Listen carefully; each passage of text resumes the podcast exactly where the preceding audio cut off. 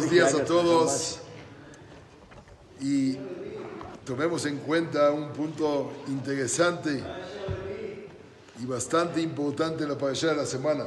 Las más miedosas. Cuando Akadosh Baruj entregó la Torah a Israel, había una especificación dentro del pueblo de Israel que desafortunadamente no la hemos vuelto a repetir.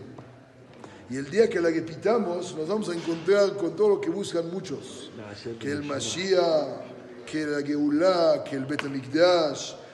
Muy sencillo. Muchas gracias a todos. Se oye muy bien todo, Baruch Hashem. Gracias. Que Ish Ehad, Belev Ehad. Dice Pasuk, Sham Israel, Negedar. ¿Cómo estaba el pueblo de Israel a la hora de recibir la Torah? Todos como uno solo. Fue único evento dentro de Am Israel que se ha logrado unir a todos que piensen y tengan la misma forma de vida.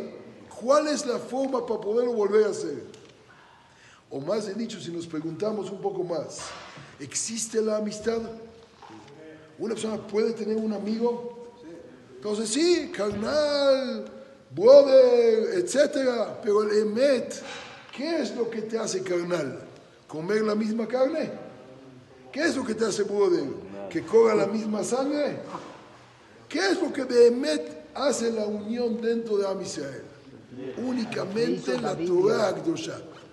Cuando la persona comparte algo que a él no le cuesta nada darlo y el otro le comparte su sabiduría que él tiene. Eso es lo que hace la unión dentro de Amisrael eterna para siempre. Dice el Talmud, el amor que no depende absolutamente de nada es eterno.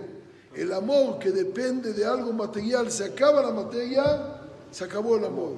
Amisrael que Ishahad, como un solo hombre, Had, como un solo corazón, nada más cuando recibimos la Torah. Ojalá hagamos el mismo, la misma tarea, recibir la Torah en Monte Sinai, no aquí en este lugar. Aquí, aquí, aquí, aquí. Toda la comunidad, toda. ¿Por qué siempre es nada más para su lado? general, general. Ah, ah, ah. Toda la comunidad, si no, no hay manera de unirlo, ¿sí vio? De acuerdo. Y de esa manera va a ser que Ishehad, Beleve, Had, Amén, querido vieja